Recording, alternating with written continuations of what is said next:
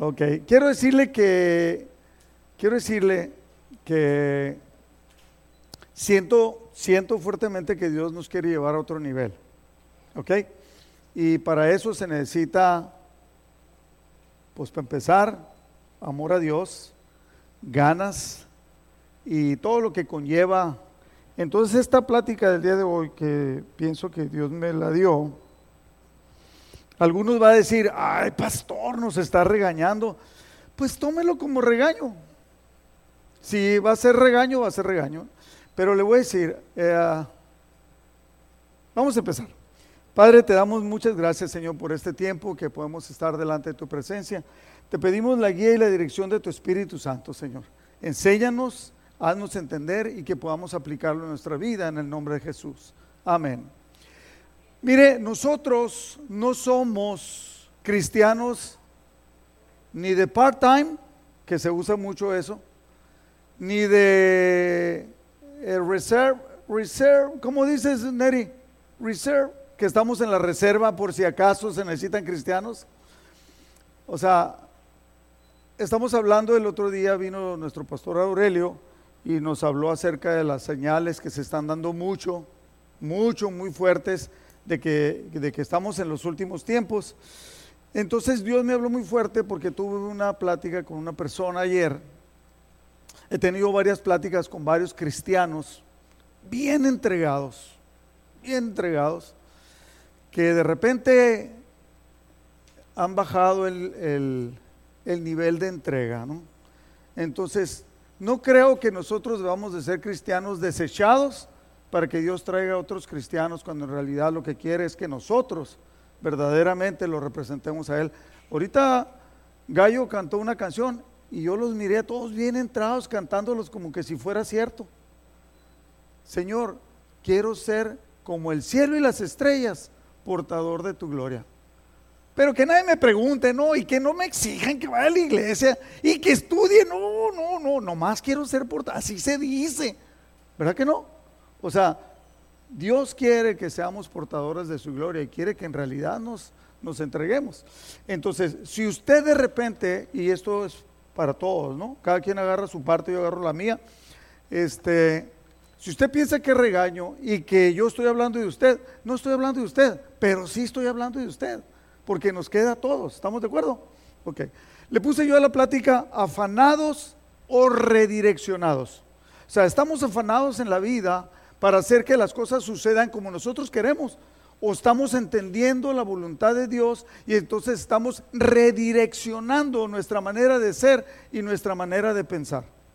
Le digo, yo he encontrado a muchos cristianos, algunos han pasado por aquí, eh, sirviendo, que les, o sea, estaban entregados al Señor, estaban entrados sirviéndole al Señor, entendían el cristianismo de una manera espectacular.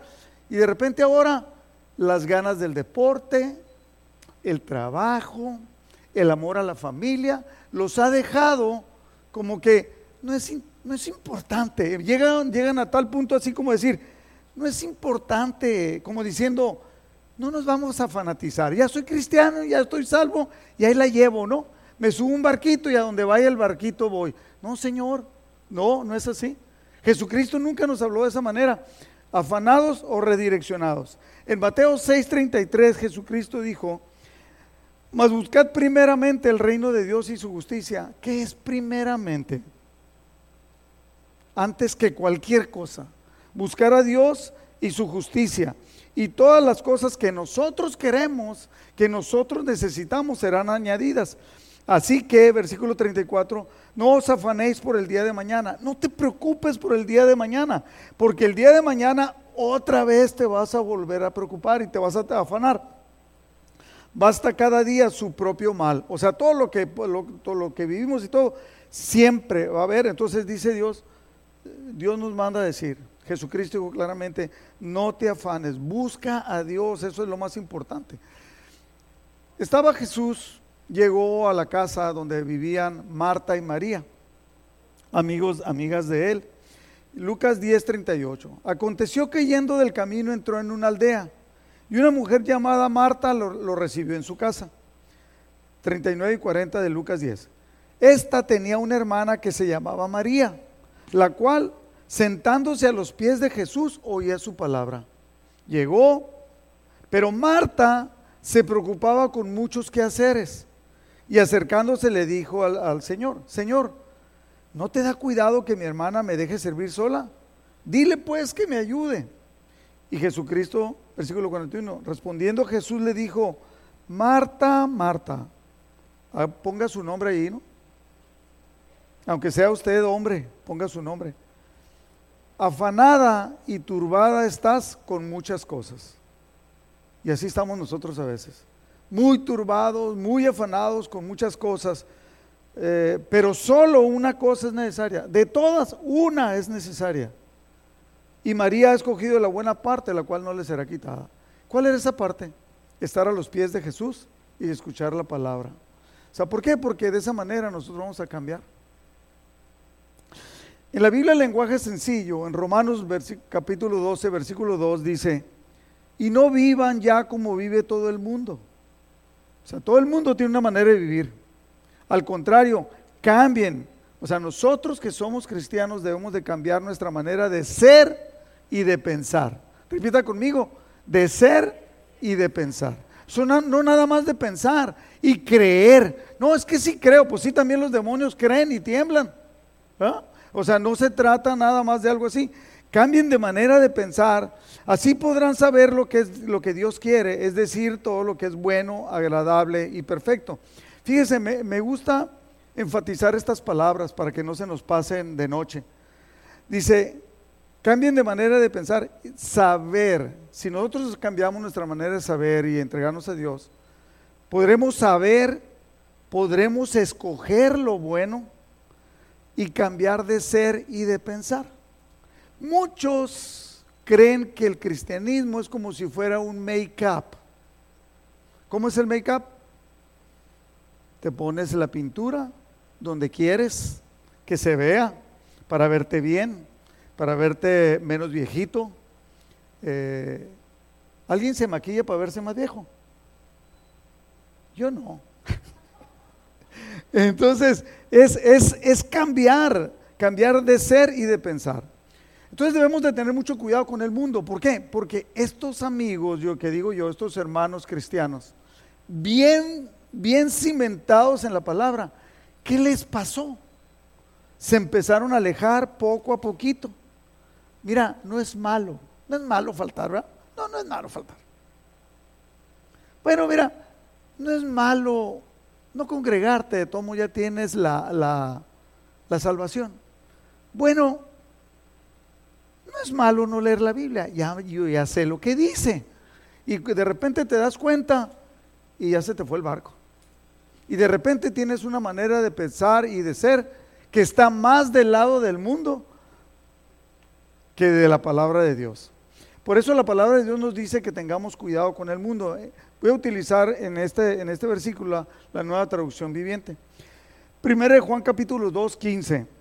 No amen este mundo ni las cosas que les ofrece, que nos ofrece el mundo, porque cuando aman al mundo no tienen el amor del Padre en ustedes. Pues el mundo solo ofrece un intenso deseo por el placer físico. Levante la mano los que les gusta el placer físico. Todos, ¿para qué? Aunque le haga así, no, levante la mano. Y luego un deseo insaciable, o sea, que no se sacia por todo lo que vemos y por el orgullo de nuestros logros, de que qué bien me va. Mira, ¿cómo le hacen? Estoy pesado.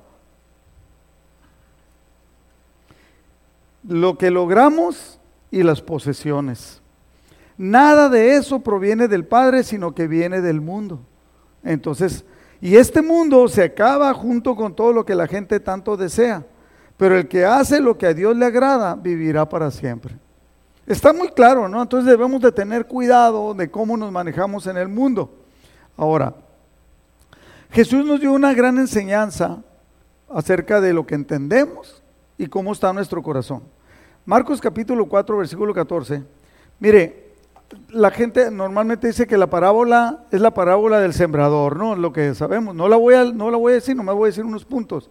Pero no, no es solamente la palabra del sembrador. Lo que habla, y más importante, es la parábola del terreno donde cae la semilla. Es la parábola de cómo está nuestro corazón. Y solamente hay cuatro maneras de que esté nuestro corazón. Y usted agarre la que más se acerque a lo que usted está viviendo. ¿Ok? Para que luego no me eche la bronca a mí. Versículo 15. Dice 14. El campesino representa, Jesucristo va a empezar a explicar a un campesino, le va a explicar la parábola que salió y sembró la semilla. Y cayó en cuatro tipos de terreno. Entonces los discípulos no entendían y se los empieza a explicar y le dice, versículo 15, las semillas que cayeron en el camino representan a los que escuchan las buenas noticias, escuchan el Evangelio, pero luego viene Satanás y hace que, lo olviden, que olviden todo lo que oyeron. Le roba la semilla. O sea, no reciben. 16. Las semillas que cayeron entre piedras representan a quienes oyen el mensaje del reino de Dios y rápidamente lo aceptan con gran alegría. Rápido dicen, uy, qué buena onda, yo me quiero entregar y todo. Pero como no lo entienden muy bien, la alegría les dura muy poco. Tan pronto como tienen problemas o son maltratados por ser obedientes a Dios, se olvidan del mensaje. Ese es otro. Que yo creo que ninguno de nosotros está en esa manera. 18. Hay otros que son como las semillas que cayeron entre los espinos. Oyen el mensaje, pero no dejan que el mensaje cambie su vida. Muchas personas, yo así estoy bien, no voy a permitir que cambie. No, porque dijo el pastor, voy a cambiar. No es porque yo digo, yo le estoy repitiendo lo que dice la palabra de Dios, lo que Dios quiere con usted. Si usted no quiere entender, es problema suyo. Pero aquí dice, no dejan, oyen el mensaje, pero no permiten que cambie su vida. ¿Por qué? Porque muchas veces puedes decir, pues me la está tirando el pastor, pero agarra la parte que te toca. Si tú, si tú no tienes ese problema, no te preocupes. ¿Por qué? Porque si tú estás entregado y tu vida está cambiando o ha cambiado, pues no te preocupes. O sea, dice, no dejan que el mensaje cambie su vida y solo piensan en las cosas que necesitan, en cómo ganar dinero y en cómo disfrutar de esta vida. ¿Les suena aplicable a nosotros? O sea, ¿cómo disfrutar? ¿Cómo voy a disfrutar? ¿Cómo me voy a pasear? ¿Cómo voy a ganar dinero? ¿Cómo voy a ser feliz? ¿Cómo voy a educar a mis hijos? ¿Cómo voy a tener la carne asada? ¿Cómo voy a... Pero dice, el mensaje nos debe de cambiar la vida, el mensaje del Evangelio. Finalmente, versículo 20, las semillas que cayeron en buena tierra representan a los que escuchan el mensaje y lo aceptan. Esas personas cambian su vida y hacen lo bueno. Señores, estamos en, en medio de un tiempo muy difícil, tanto que es increíble que la mentira de Satanás se haya infiltrado tanto en los corazones del cristiano y que con una facilidad digan mentiras. El otro día alguien decía, hay un, hay un cuate en la iglesia, no sabemos quién es, ¿no? Que espero que no sea usted. Que llega y levanta las manos y todo. Y es un mal hablado de primera. Bueno, pero hay otros que son tacaños. Y hay otros que son simuladores, pero no de vuelo, ¿no? O sea, simulan que son, que son cristianos, pero no hay entrega, no hay pasión por vivir la enseñanza de Jesucristo. Las personas que, escuchan el mensaje y lo aceptan, esas personas cambian su vida y hacen lo bueno. ¿Qué es cambiar mi vida? Que de repente yo soy mentiroso y oigo que dicen, no, los cristianos no debemos de mentir porque es, porque es del diablo. ¿Sabes qué? De hoy en adelante, Señor, perdóname y no quiero volver a mentir. Si me resbalo es otra cosa, pero no quiero volver a mentir y pongo un un estatus en mi vida, ¿no? O, simular. Muchas personas simulan que son bien buenos, que son bien buena onda, que leen la palabra de Dios, que se entregan. Y dice Jesús, mira, los que quieren que los alaben los demás por eso que hicieron, ya tienen su recompensa, no van a tener más. ¿Sí? ¿Por qué? Porque están simulando y es lo que quieren. Ahora, fíjese bien, Pablo ora por los colosenses, hace una oración que es bueno que lo entendamos y voy a utilizar la Biblia, lenguaje sencillo, para que lo entendamos más claro. Colosenses capítulo 1, versículo 9 dice, desde el momento en que supimos todo eso, no hemos dejado de orar por ustedes, por los colosenses. Y siempre le pedimos a Dios que, que puedan conocer su voluntad y que tengan toda la sabiduría e inteligencia que da el Espíritu Santo. En la Reina Valera dice sabiduría e inteligencia espiritual. ¿Sí? Entonces, eh, la inteligencia espiritual es cuando sabemos lo que Dios quiere y lo aplicamos en nuestra vida y actuamos congruentemente o consecuentemente. Versículo 10. Así, si ustedes conocen a Dios, conocen su voluntad y les da toda la sabiduría y la inteligencia espiritual, podrán vivir de acuerdo con lo que el Señor quiere y le agradarán al hacer toda clase de buenas acciones y al aumentar su conocimiento de Dios. Entonces dice, por eso estamos orando por ustedes, para que ustedes lo que hagan le agrade a Dios. ¿Usted cree que cuando usted echa mentiras, que voy a suponer, lo voy a abrir al aire, está agradando a Dios? ¿O cuando está simulando, está agradando a Dios? ¿Usted cree que Dios está feliz porque nos juntamos 16 los jueves aquí? Somos una iglesia timorata. Le tenemos más miedo al COVID que a Dios. Andan con pavor contra el COVID. Dios es tremendo. Es un Dios celoso, fuerte. Fíjese bien, dos venidas de Jesucristo. La primera vino como Salvador para entregarse, para morir por nosotros. Pero la segunda viene como justiciero. Así que tenemos que andar con cuidado. Así podrán vivir de acuerdo con lo que el Señor quiere y le agradarán al hacer toda clase de buenas acciones y al aumentar su conocimiento de Dios. Por su gran poder cobrarán nuevas fuerzas del poder de Dios y podrán soportar con paciencia todas las dificultades, así con gran alegría. Cuando tenemos a Dios a nuestro lado, cuando entendemos y cuando vivimos congruentemente a esos, entonces nos volvemos entendidos y responsables Quiero leer esta parte que siempre me ha impactado. En el libro de Nehemías, Nehemías era un cuate que estaba eh, en el destierro y era copero del rey y se entera que algo estaba, le empieza a orar, sufre, el rey lo ve y dice, ¿qué necesitas? Dice, estoy triste porque en mi pueblo las murallas están caídas. Y Dios, Dios obra en el rey, obra en él y lo manda, le da dinero, le dan cartas y todo para que vaya a restaurar y con pueblo para que regresen eh, el rey Artajerjes. Pero Dios había movido y había anunciado a través de Isaías que iba a mover a los reyes. A Ciro él eh, fue el primero cuando empezó con Nehemías.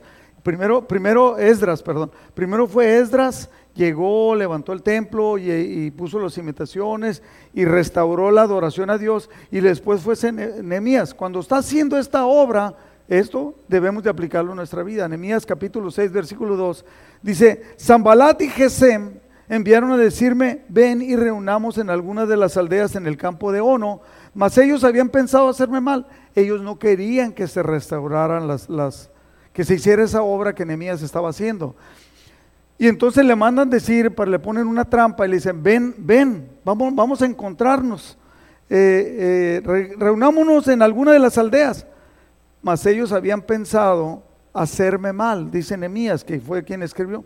Y les envié mensajeros diciendo, yo hago una gran obra, sé lo que estoy haciendo, le estoy sirviendo a Dios y no puedo ir porque cesaría la obra dejándola yo para ir a vosotros. No voy a descuidar aquello que Dios puso en mis manos. Lo voy a hacer. ¿Sabe que usted como padre está haciendo una gran obra con sus hijos? Con los nietos con la comadre, con el compadre, con los vecinos, con los amigos, con los hermanos, compartiéndole. Entonces no claudique, no se vuelva amante del mundo, no se quede con la simulación. Y enviaron a mí, versículo 4, enviaron a mí con el mismo asunto hasta cuatro veces y yo le respondí de la misma manera, no voy porque tengo una obra muy importante que hacer. Entendidos y responsables. Yo he dado varias prédicas que, les he dicho, ¿por qué viene usted a la iglesia? Yo creo que la más común sería, pues, pues es el domingo, ¿no? Y el jueves, luego, sabe que hay muchos, para que vea lo que es la simulación, hay muchos que dicen que la ven por internet y solamente ven un pedacito. No la ven, no saben. Yo le he preguntado a personas, oye, ¿viste la, la plática? Sí, buenísima. Oye, ¿y qué, qué piensas de eso? Ah, ¿De eso qué? Pues de eso, de la plática que... Uh, ¿De qué se trató? No la vieron. Eso es simulación para que todos piensen que soy bien cristiano y que estoy entregado. ¿Usted cree que Dios está contento con esa actitud de nosotros? Claro que no. Le caemos mal, nos tiene misericordia, no nos destruye por su misericordia, pero cuando nos volvemos cristianos indolentes y opacos, no reflejamos la obra, la obra de Dios, no reflejamos y cantamos ahorita. Yo quiero ser portador de tu gloria, que todos vean lo que, lo que, quién eres tú, porque lo pueden ver en mí. Ah. Pablo aconseja a Timoteo y le dice, 1 Timoteo capítulo 4, versículo 12.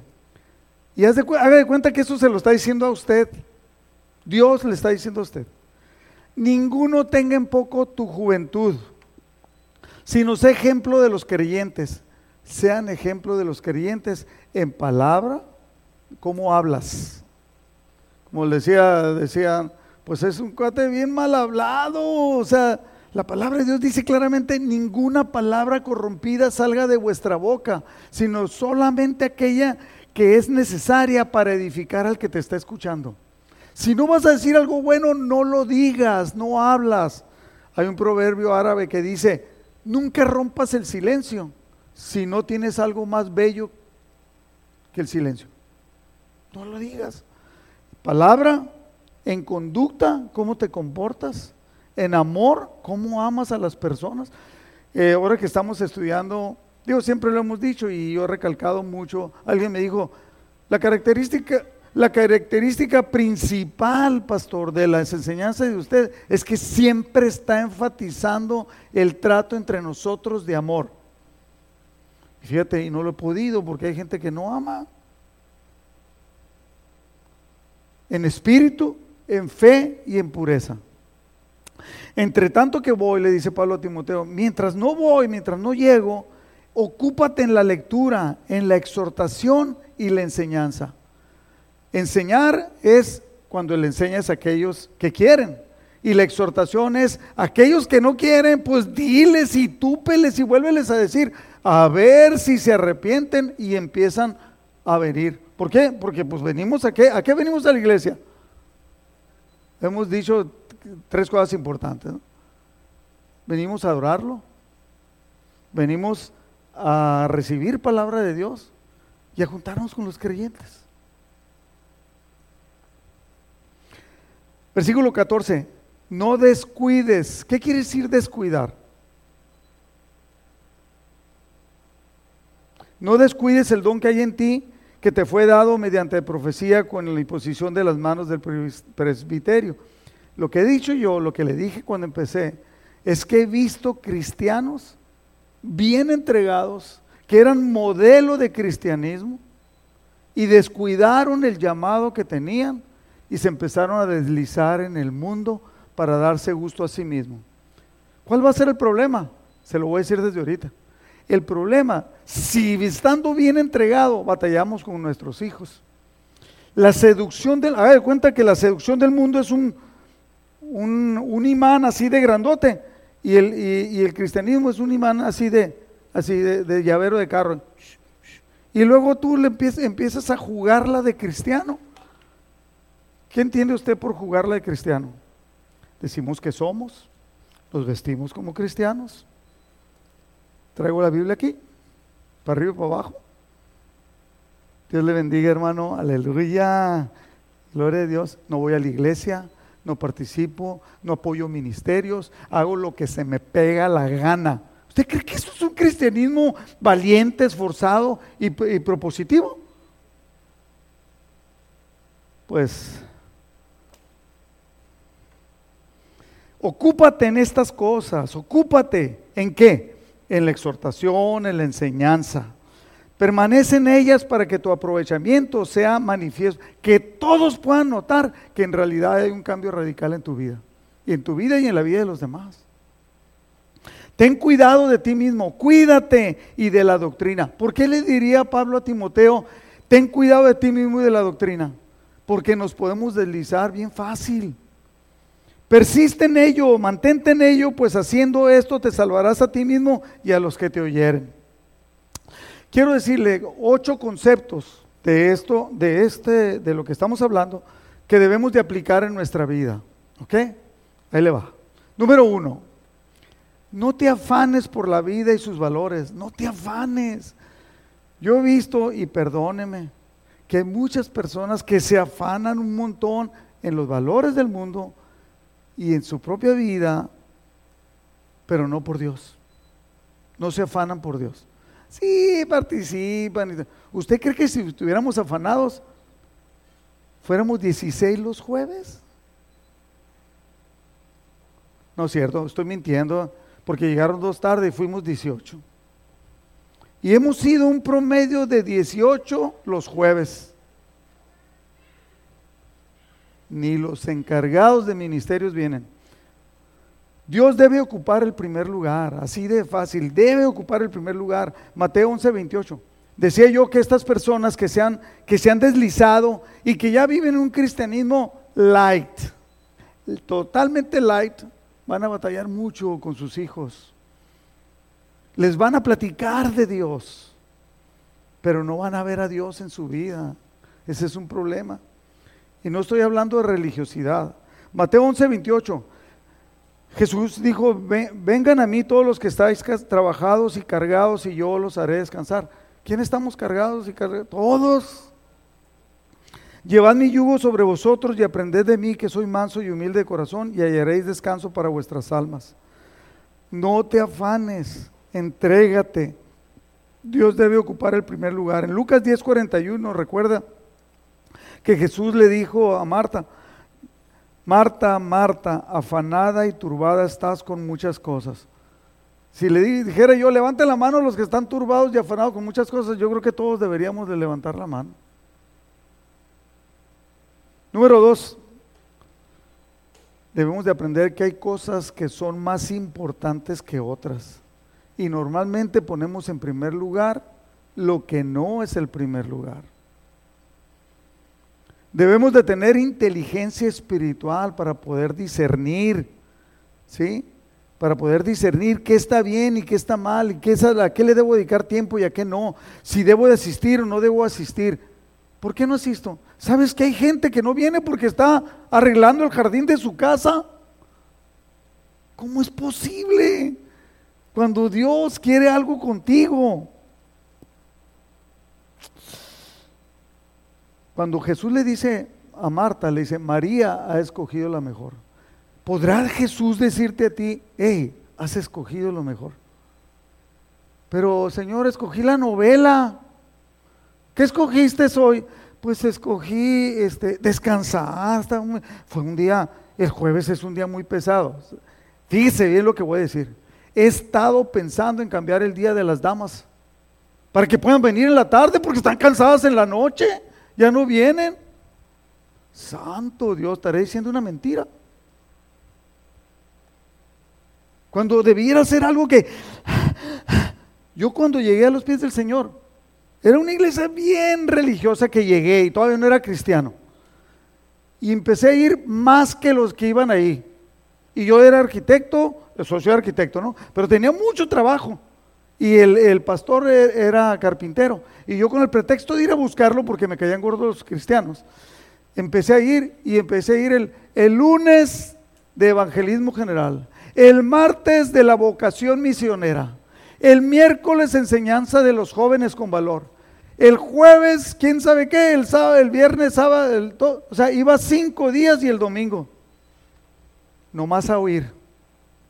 Porque me quemaba, me quemaba por dentro el fuego de la palabra de Dios.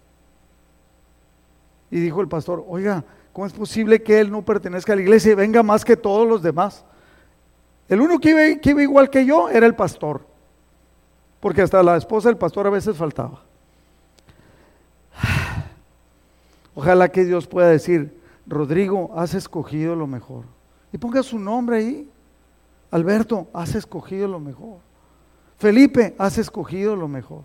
Y no decir, bueno, no, no escogiste lo mejor, te quedaste a ver las noticias. Es que estoy viendo una serie buenísima en Netflix. Hay personas, ¿sabe que hay personas que pueden decir, no vengo porque estoy viendo The Chosen y es cristiano? Es mentira de Satanás, brother. No le haga caso a Satanás. Siempre le va a decir a la rurni, no, no voy. Pues, y luego vas a poner todos sus pretextos, ¿no? Agarre el pretexto que usted quiera. A ver, deme pretextos que crea usted que alguien le ha dicho para no venir a la iglesia. De a ver, vengan. Se descompuso el carro. Estoy cansado, dijiste, ¿va? Le doy la cabeza. Me pinté el pelo y no pude ir. No le oigo. Ah, estoy enferma. Ah, esa es una mentira del diablo más fuerte. Estoy enferma y acaban de salir de la Walmart, ¿no? Entonces, ¿cómo, por favor. Eh, ¿Qué otra? Deme tres más. El fútbol, tengo visita y casi no vienen. Ay, pobrecito. ¿Y en dónde vive? Aquí a tres cuadras. Pero llegó a mi casa. Ah, fui a Mexicali. Bueno, para los de aquí, ¿no? Pero como esto lo están escuchando hasta Checoslovaquia. Nosotros, ojalá que Dios esté muy contento con nosotros porque escogemos lo mejor. He visto hombres que su jardín, lo decía ahorita, es más importante que la obra de Dios. O su deporte. No, pues tengo que tener deporte. O, o, el disfrute de la vida. Jesucristo lo dijo ahorita, ¿no? El disfrute de la vida apaga la vocación, el amor por la palabra de Dios. Otros, otros han dicho, yo no voy porque se me hace que el pastor es muy sangrón. Pues ojalá que Dios me perdone a mí por ser sangrón, pero a ti te perdone por no venir a la iglesia. Pues vete a otra iglesia, ve a donde puedas crecer. O sea, no seas tonto. Hay cosas más importantes que otras, entonces, parenda. Le dije, eh, le dije a alguien que andaba afuera eh, y le dije, oye, pues ya te parece a fulano de tal. Y dijo, no hombre, que yo no voy. Que Pues que eso hace. Eso que tú estás haciendo, eso hace él. Agarre la parte que le toque. Número tres, debemos de cambiar nuestros valores. Créame, debemos de cambiar nuestros valores. Nuestros valores, eso nos, van a, nos va a llevar a actuar diferente al mundo sabiduría e inteligencia espiritual. ¿Quién lo pidió? Ahorita lo leí. ¿Quién lo pidió? Pablo, ¿por quién? Por los colosenses. Pero eso es para todos nosotros. Debemos de, de, cambiar nuestros valores con sabiduría e inteligencia espiritual, lo que nos va a dar discernimiento. Eso nos va a llevar a actuar diferente del mundo. Sabe que si su vida los demás no le estorba su vida, quiere decir que usted está actuando muy parecido al mundo. Se ha diluido. Cuando en realidad debiera ser totalmente diferente. Por ejemplo, con nuestros hermanos, decirle, no, yo no participo de eso. No, yo no esto, yo no quiero esto. Yo no hablo así. Este, ¿Por qué? Oye, por ejemplo, a mí me dicen, me escriben algo que no debe ser y les digo inmediatamente, oye, ¿y tú eres el que amas a Dios? Bueno, es que no hay que ser tan religioso. Debemos actuar totalmente diferente al mundo. Debemos ser congruentes, y quiero que pongan mucha atención a esta parte. Debemos de ser congruentes. ¿Qué es la congruencia? La congruencia es el equilibrio, la lógica entre lo que se hace, entre lo que se dice y lo que se piensa. Entonces debemos ser congruentes. Dios ocupa el primer lugar yo lo hablo, le digo a usted, Dios ocupa el primer lugar. ¿En realidad yo estoy actuando como que Dios ocupa el primer lugar? ¿O lo ocupa mi familia? ¿O lo ocupa mi dinero, mis viajes, mi vida? Fíjese, yo fui arquitecto, digo, otra vez, soy arquitecto, fui, trabajé en Las Vegas, hice cosas que no podría haber hecho jamás en México. Y había una casa para que vea cómo lo que es vivir tu vida, ¿no? Le hicimos una cochera de cinco carros. Uno era Porsche, otro era Mercedes-Benz, otro era un Ferrari. Eh, o sea, no, no me acuerdo si tenía Lamborghini, ya no me acuerdo, pero cinco carros y súper de lujo, ¿no? Y aparte le hicimos una cochera grandota alta para meter un yate y meter una casa móvil. Tendría valores personales el Señor y lana. ¿A usted ha ido a Las Vegas? ¿Ya ha visto una, un, un, local que es de la Harley Davidson, que hay una moto así salida, así grandotota? Ah, pues le diseñé la casa al Señor ese. El Señor vive en Hawái, vivía en aquel entonces en Hawái, y para venir a pasarse a Las Vegas, pues... Eh, entonces muchos de aquí andan queriendo vivir su propia vida de principito en vez de entregarse totalmente al Señor. ¿Qué es lo que Dios quiere? Dios quiere tu corazón, quiere mi corazón. No quiere que me parezca, quiere totalmente congruencia, equilibrio entre lo que se hace, se dice y se piensa. Ahora, fíjese bien, también entre lo que se cree y se predica. Santo Dios, y ahí caemos varios, ¿no? Que, no nomás los que predicamos, para predicar no necesitas subirte aquí a predicar. Tú puedes en tu casa hablar con las personas y decirle, es que yo soy muy honesto y haces tranza. Es que yo soy cristiano. Y usas la mentira como tu arma principal, pero eh, resulta que es del diablo. A mí me preguntan, y usted va a tener, ¿dónde está Yoli? Pastor, ¿dónde está la pastora? No tuvo ganas de venir hoy. Pero se ve muy mal eso. Usted debe decir, se siente mal. Está cansada. Está ocupada. Es simulación y es pecado. No quiso venir. ¿Por qué? Pues no sé, dijo que se sentía cansada o algo así. Pero si llega su hermana y está cansada y la hermana le dice, acompáñame al mall, ¿usted qué haría? No conozco alguna que le diga, estoy cansada. ¿A qué horas volveremos? ¿Y qué tal si comemos en, en las salitas o en el Olive Garden? La congruencia entre lo que creemos y lo que vivimos. Ahora, le voy, le voy a, ¿usted quiere saber si es congruente? Agarre cada quien su parte. Le voy a dar 10 características. Uno, viven fieles a sus valores. Lo que ellos dicen, predican, eso lo viven. Y lo dos, la congruencia no es una actitud, es un compromiso. Sabes que ya dije, yo actúo, yo soy así y así voy a actuar. Tres, eh, las personas congruentes emprenden la acción de lo que piensan y lo que dicen, lo llevan a la acción. Cuatro, están conscientes de lo que son y se conocen a sí mismas. O sea, yo sé quién soy, yo sé, yo sé que estoy fingiendo, entonces no voy a fingir más. Estoy simulando, no voy a simular más. Número cinco, se aceptan tal como son. O sea, así soy y, y, entonces mejor no voy a decir. ¿Por qué? Porque no lo puedo hacer. Seis, son transparentes. Yo he visto muchos cristianos que lo que menos son son transparentes y debiéramos ser totalmente transparentes. Número siete, hay coherencia entre lo que piensan y hablan y dicen. O sea, dicen, me gusta mucho el amarillo. Oye, de veras, pues te he visto de amarillo cinco. Había un camarada que trabajaba como un arquitecto que trabajaba conmigo en Las Vegas y tenía un jeep amarillo, color huevo así, amarillo. Tenía unos pantalones amarillos, unas camisas amarillas y decía, me encanta el amarillo. Es congruente, todo lo hacía. Entonces, si nosotros amamos a Dios, debemos ser congruentes. Debe de haber un celo por mí, por venir a la iglesia, por crecer en su palabra, por mostrarle a los demás a Jesucristo. Y a veces nomás, pues es que soy cristiano. Ocho, la congruencia los hace crecer y hacen crecer a otros. Y la persona congruente apoya a los demás para que pueda haber crecimiento. Nueve, ser congruente trae salud mental. No te tienes que andar quebrando la cabeza porque eres mentiroso, porque eres simulador. Emocional y espiritual trae salud mental, salud emocional y salud espiritual a sus vidas.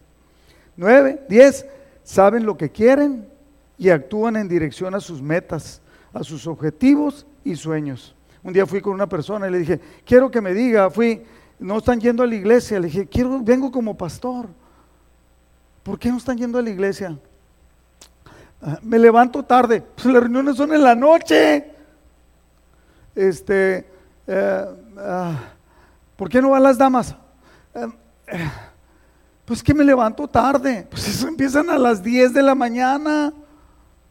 Un cuate dijo que no venía porque me dijo, pastor, todos los días me levanto a las 5 de la mañana a trabajar y pues el domingo descanso. Pues sí, pero levántate a las 10, brother, ya son 5 horas más. Empezamos a las 11. Sé congruente, tú dices que amas a Dios. Ah, cuarto punto, cuidado con el mundo y nuestros valores personales. Tenga mucho cuidado. voy a utilizar la Biblia 2, Dios habla hoy. Colosenses 1.9. Por esto nosotros, desde el día que lo supimos, es la oración que le dije ahorita, no hemos dejado de orar por ustedes y de pedir a Dios que los haga conocer plenamente su voluntad y les dé toda clase de sabiduría y entendimiento espiritual. Dios quiere que usted llegue a conocer totalmente la voluntad de Dios y la voluntad de Dios es que usted cambie sus valores a lo que le interesa a Dios, no lo que le interesa a usted. Versículo 10. Así podrán portarse como deben hacerlo los que son del Señor. Ándele. Los que somos del Señor debemos de portarnos totalmente diferente. Eso es lo que espera Dios de nosotros. No que se dé gusto a usted mismo. ¿Y por qué no vas a la iglesia? Pues es que mi señora quiere que la lleve a pasear y que. Oye, brother, tienes... ¿Cuántos, cuántos domingos hay? Al año, 52. ¿Cuántos, cuántos días quedan?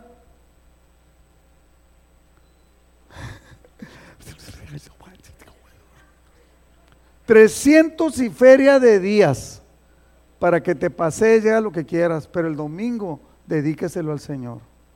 ¿Qué hicieron en el, en el libro? Dice, en la palabra de Dios dice que hablaba del, día de, de, reposo, dedicárselo al Señor, y agarraron un hombre cortando leña. ¿Qué le hicieron? Lo agarraron, se lo llevaron a Moisés. ¿Qué hacemos con este cuate? Andaba en Disneylandia, bro, el domingo. Estaba acampando allí en, el, en, el, en, el, en las termales. el pastor estaba acampando en las termales. ¿sabes qué? Dijo el Señor, sáquenlo, apedréenlo hasta que lo maten. ¿Es Dios drástico? Es drástico. Entonces no, no actúe como si fuera un diosito buena onda que nos deja ser negligentes y sangrones. No, Señor. Podrán portarse como deben hacerlo los que son del Señor, haciendo siempre lo que a Él le agrada y dando frutos de toda clase, de toda clase de buenas obras. Y creciendo en el conocimiento de Dios, creciendo en el conocimiento de Dios. ¿Está usted creciendo en el conocimiento de Dios? Número 5. La palabra debe cambiar nuestros fundamentos. Debemos de permitir no ser como impermeables. ¿Cómo es un impermeable? Llega el agua y no te toca, ¿no? Andaba yo en Pátzcuaro, Michoacán, y allá fui de vacaciones, andaba junto con mi señora, y me, gustaba, a mí me gusta andar mucho en los pueblitos, ¿no? Y andábamos ahí en Pátzcuaro y salíamos a, ver pinturas, a tomarnos un café y a comer allá afuera. Pero como a las 2 de la tarde se juntaban un montón de niños, con un aguacero tremendo, ¿no? Pues yo llevé un, un, un paraguas así de grandote, ¿no? A ver. Y de repente me di cuenta que estaba todo empapado yo. El agua no me cayó de arriba. Llovía, pegaba abajo y me empapaba. Todo empapado yo. Así debe ser la palabra. Nos debe llegar por todos lados, nos debe tocar, nos debe transformar totalmente la vida. A mí, al Jesse y a todos los demás. ¿No cree que el Jesse y yo estamos fuera de esto? No, Señor. O sea, al contrario, los primeros servidores debemos ser Jesse y yo. Ese, es un, conjunto, ¿ah? Jesse y yo. La palabra debe cambiar nuestros fundamentos. Marcos capítulo 4, versículos 18, 18, que es lo que dijo Jesucristo. Hay otros que son como las semillas que cayeron entre los espinos. Oyen el mensaje, pero no dejan que cambie, que el mensaje les cambie la vida. ¿Por qué? Porque solo piensan en las cosas que necesitan, en cómo ganar dinero, en cómo disfrutar de esta vida. Ay, qué bonito es disfrutar de esta vida. Y es la única que tenemos, dicen por ahí. No es cierto. Nosotros estamos llamados a la vida eterna. 20. Finalmente las semillas que cayeron en buena tierra representan a los que escuchan el mensaje y lo aceptan. Esas personas cambian su vida y hacen lo bueno. ¿Qué es lo que hace usted? Son como las semillas que produjeron espigas con 30, 60 y hasta 100 semillas. Dios espera que usted dé fruto. Número 6. Debemos de conocer la voluntad de Dios. ¿Sabe que muchos se conforman nada más con venir a la iglesia y no saber nada? Y no aprender nada. Colosenses 1.9, por lo cual también nosotros desde el día que lo oímos no cesamos de orar por vosotros y de pedir que sean llenos del conocimiento de su voluntad en toda sabiduría e inteligencia espiritual. Si usted no se da cuenta, se lo he repetido cuatro veces en tres versiones para ver si así lo podemos entender. Leer, ¿qué es, ¿qué es conocer la voluntad de Dios? ¿Cómo podemos llegar a conocer la voluntad de Dios? Leerla, meditarla y estudiar la palabra. Nosotros somos una iglesia llamados por Dios para, para permitir y establecer los recursos que usted necesita para crecer, para leer, para meditar y estudiar en la Biblia. Debemos de participar en los recursos que la iglesia te da. Esto lo están oyendo personas de otra iglesia. También, ellos también. Entonces, ¿por qué? Porque entonces debemos de participar en las reuniones, en las reuniones de enseñanza, las damas en las damas, los varones en los varones, los matrimonios en matrimonios, los, ser propositivos y crecer, crecer en conocimiento y en la palabra. ¿Con quién te juntas? ¿Y qué importancia le das a los recursos que Dios pone a tu disposición? Para aprender y para enseñar. O sea, no nomás para que aprendas, sino para enseñar también a los demás. Número siete, ser entendidos de nuestro papel en la vida y en la iglesia. Entendidos de nuestro papel. Lo que decía yo ahorita de Nehemías, él entendía lo que estaba haciendo, entendía que era llamado por Dios. Dice, ellos habían pensado hacerme mal. Y les envié mensajeros diciendo, yo hago una gran obra y no puedo ir porque cesaría la obra dejándola yo para ir a vosotros. Y enviaron a mí con el mismo asunto hasta cuatro veces y yo les respondí de la misma manera, firmes, entendidos de lo que debemos de hacer y hacerlo, llevarlo a cabo. Y número ocho y último punto, debemos de ser ejemplo a los demás. ¿Es usted ejemplo a los demás? ¿O es usted un sangronazo y que nomás dice y no hace? Debemos de tener impacto en las demás personas, esforzarnos, debemos de esforzarnos. ¿Se está usted esforzando? ¿O está en su casita mientras aquí estamos nosotros luchando para que la palabra de Dios y, y, alabar al Señor? 1 Timoteo 4:15, cuando Pablo le dice a Timoteo, que ya lo leímos, ocúpate en estas cosas, permanece en ellas para que tu aprovechamiento sea manifiesto a todos. Y hay personas que me dicen, ¿por qué fulano y fulano y fulano no vienen? ¿Por qué no participan? Pues pregúntele a ellos. Yo me desvivo por tratar como pastor de enseñarles que debemos de estar aquí, de que debemos de ser partícipes, que tenemos que entrarle. Ten cuidado de ti mismo y de las doctrinas, persiste en ello, de la doctrina, persiste en ello, persiste, o sea, mantente, no nomás un rato, pues haciendo esto te salvarás a ti mismo y a los que te oyeren. Vas a tener que tu vida tenga impacto, no tan solo la palabra en ti, sino que tú tengas impacto en los demás. Y hasta ahí. Yo creo que pues, está muy claro lo que Dios quiere con nosotros, ¿no? Voy pedir que, que oremos. Yo no sé si usted no ha aceptado a Cristo como Salvador, pero es importante que lo hagamos que, cada uno de nosotros lo hagamos, la gran mayoría que ya lo hemos hecho, tal vez hay alguien aquí o en el internet, que, y solamente pídale a Cristo para reconocerlo como su Salvador y dígale así, Señor Jesús, te reconozco como Salvador de mi vida. Todo esto que aquí se habló, no lo he hecho. Te pido que vengas, toques mi corazón, vengas a mi vida, perdones mis pecados y me lleves a vivir de una manera diferente. Te reconozco como mi Señor y como mi Salvador. Ven, cambia mi vida. Quiero, Padre, que tu mensaje transforme mi vida entonces me lleves a vivir de una manera diferente. Si usted hizo esta oración, yo le aseguro, porque la palabra de Dios lo dice, que hay fiesta en el cielo. Y ahora vamos a orar nosotros, por nosotros, ¿no? Reconociendo cada quien, aunque no levante la voz, reconociendo que la ha regado, que ha mentido, que ha simulado. No, el problema no es conmigo, ni va a quedar bien conmigo. El asunto es con el Señor. ¿Sí? Y dígale sí. Padre, te damos gracias, Señor, por tu palabra que nos confronta. Tú conoces a cada uno de nosotros, nos conoces en lo particular. Conoces que a veces hemos querido y no hemos podido.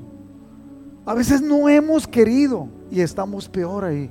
Padre, toca nuestra vida, nuestro corazón y enséñanos, Señor, a depender totalmente de ti.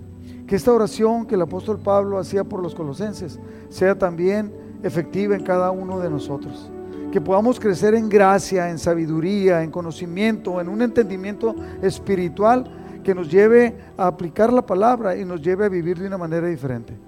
Ponemos nuestra vida, ponemos la vida de nuestro cónyuge, la vida de nuestros hijos, y toda nuestra familia extendida y aún la de nuestros amigos.